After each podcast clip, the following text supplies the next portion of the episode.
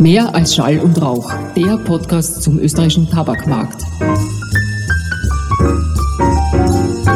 Hallo Ralf, herzlich willkommen. Welches Thema hast du heute für uns und unsere Zuhörer vorbereitet? Vielen Dank, Dagmar. Ich freue mich, dass Sie, geschätzte Hörerinnen und Hörer, wieder mit dabei sind. Nach der sehr gelungenen Premiere vom Vorjahr melden wir uns auch diesen Sommer wieder von unterwegs. Und zwar erneut von der Außenstelle ANEF in Salzburg. Wir sind wieder bei den ANIFA Journalismustagen und es freut mich sehr, als meine Gäste Niki Koller, Geschäftsführer der Österreichischen Medienakademie ÖMA, sowie den diesjährigen Referenten Felix Klabe herzlich willkommen zu heißen. Schön, dass wir da sind. Danke, Ralf. Vielen Dank für die Einladung. Lieber Niki, voriges Jahr saßen wir hier schon beisammen und haben uns über die neunte Ausgabe der ANIFA Journalismustage gefreut. Und jetzt ist es wirklich tatsächlich soweit. Hätte vor zehn Jahren auch nicht gedacht. Aber es ist das zehnte Jubiläum. Wie fühlt sich das an? Also, danke, dass du die Frage stellst. Ich habe mir das auch ein paar Mal überlegt. Es ist irgendwie unreal, dass wir etwas in so einer lebendigen Branche wie dem Journalismus zehn Jahre lang beständig durchgängig machen. Äh, es ist nicht selbstverständlich. Okay, glaube ich auch.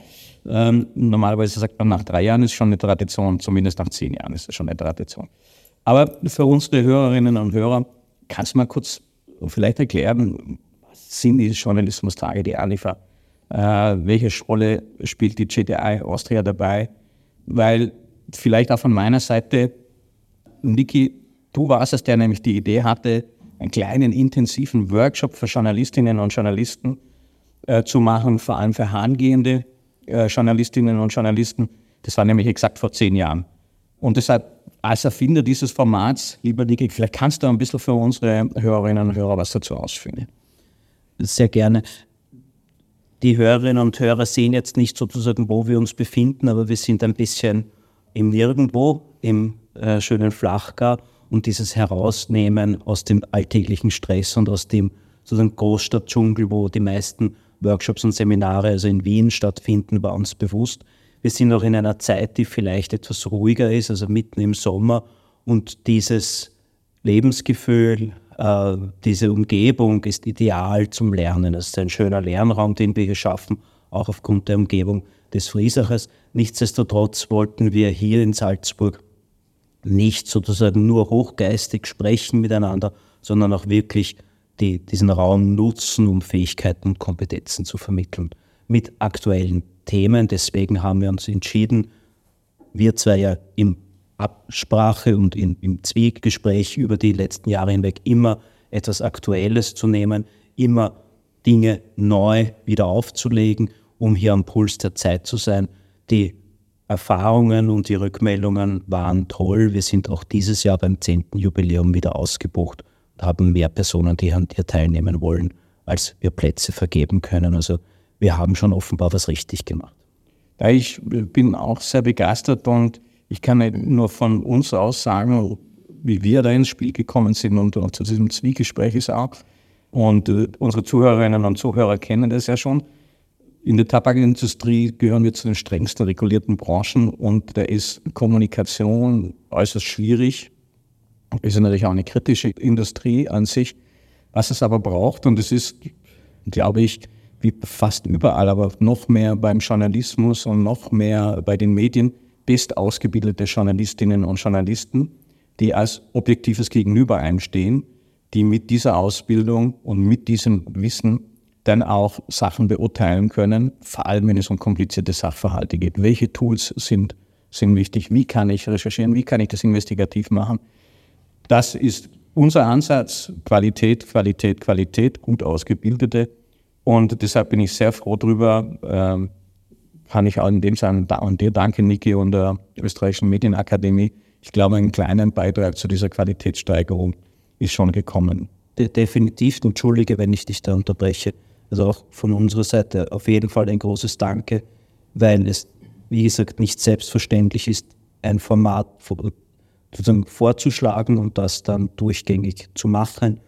Wir haben ja auch, wenn ich vielleicht zwei Sätze in den Rückblick machen kann, verschiedenste Formatveränderungen vorgenommen. Wir hatten ähm, Fokussierung eher auf das deutsch-österreichische Verhältnis zu Beginn, sind dann stärker ganz international gegangen, wo wir auch englischsprachige Vortragende hatten. Mittlerweile sind wir stärker auf den Kompetenzerwerb wieder mit zwar Referierenden aus dem deutschsprachigen Raum, aber trotzdem eher dorthin gegangen. Ich glaube, diese Flexibilität ist das Schöne, wenn man die gesamte Klammer und das gesamte Setting sozusagen gleich bleibt und das hat sich als Marke mittlerweile auf jeden Fall etabliert. Ja, ich glaube, da kann man schon sehr stolz drauf zurückblicken. Und ich glaube auch, es waren weit über 100 Teilnehmerinnen, die daran teilgenommen haben. Und ich hoffe auch, dass es ihr wirkliches Fortkommen bereichert hat. Kannst du vielleicht ein paar Insights geben und Feedbacks der vergangenen Jahre dazu?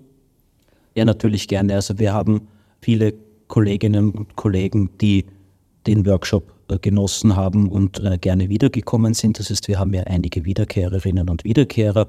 Das ist für mich das erste Qualitätskriterium.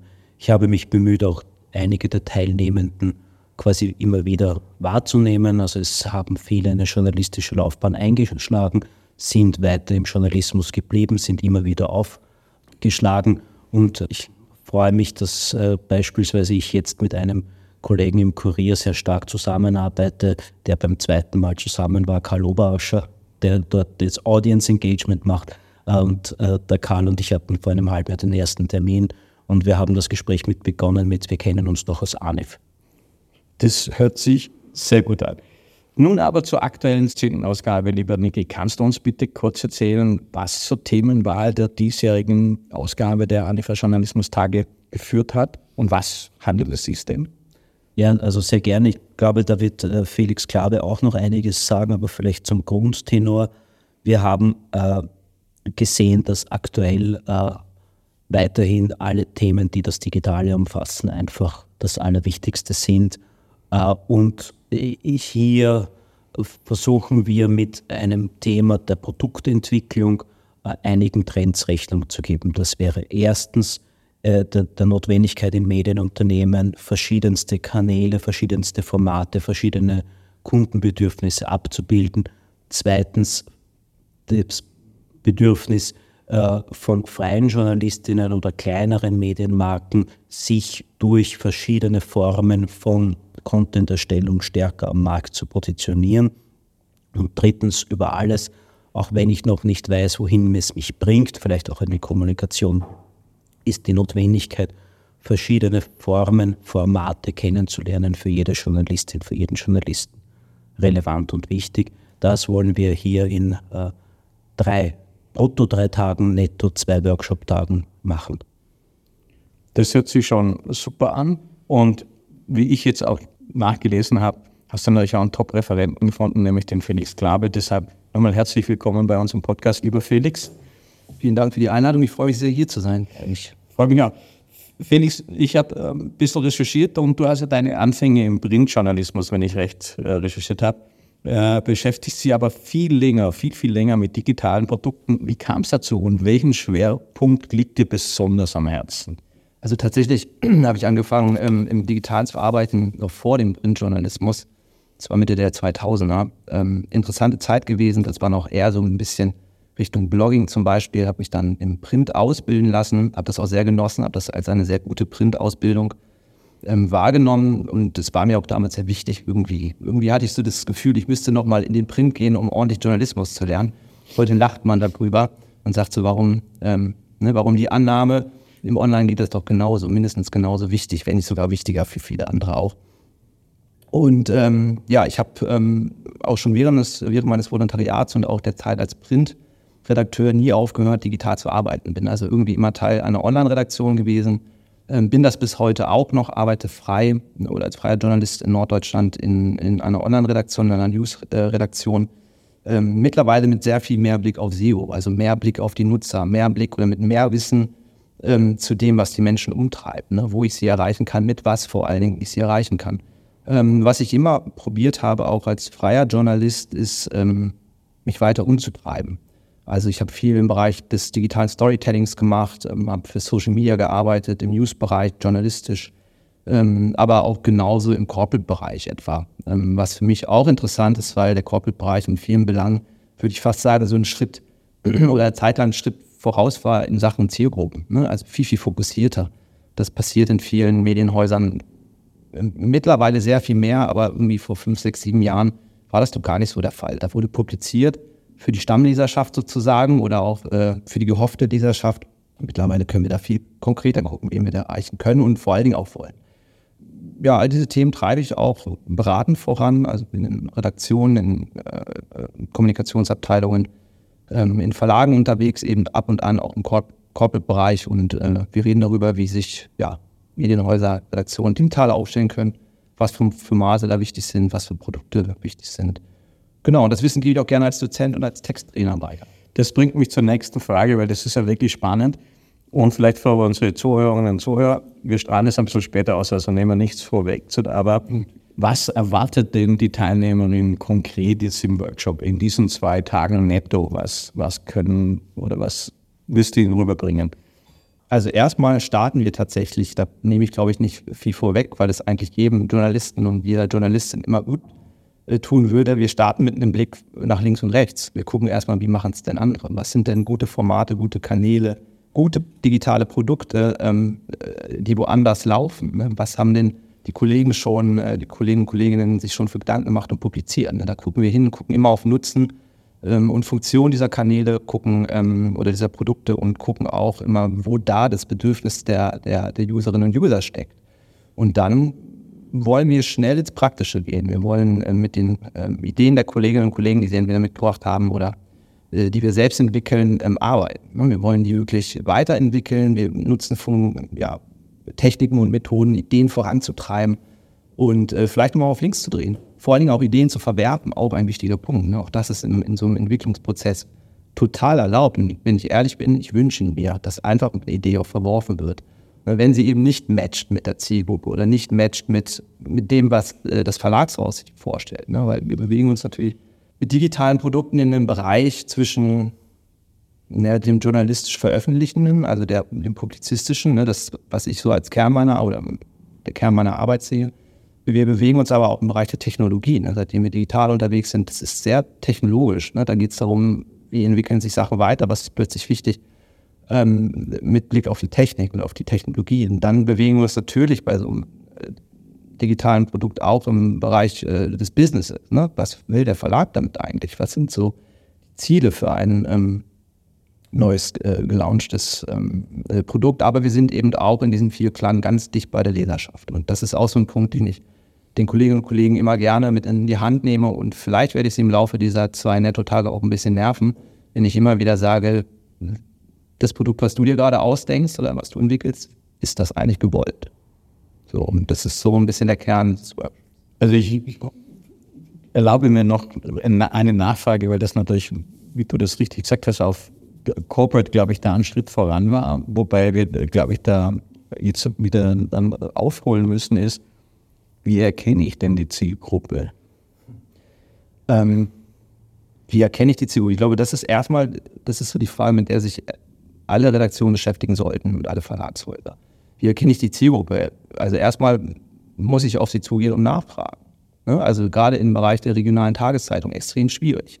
Was wir wissen, ist, dass Zeitungsleser eher älteren äh, oder früheren Jahrgangs sind, also ältere Personen. Ne? Aber wenn wir wissen, dass äh, Tageszeitungen nicht, bald nicht mehr so häufig gelesen werden, müssen die digitalen Produkte in den Vordergrund springen. Und da wissen wir, dass die Leserschaft einfach schlichtweg jünger ist. Das ist schon ein erstes Indiz dafür, wir sprechen neue Leser, eine jüngere Leserschaft an. Das ist natürlich keine Zielgruppe. Junge Menschen sind keine Zielgruppe, dafür ist sie viel zu divers.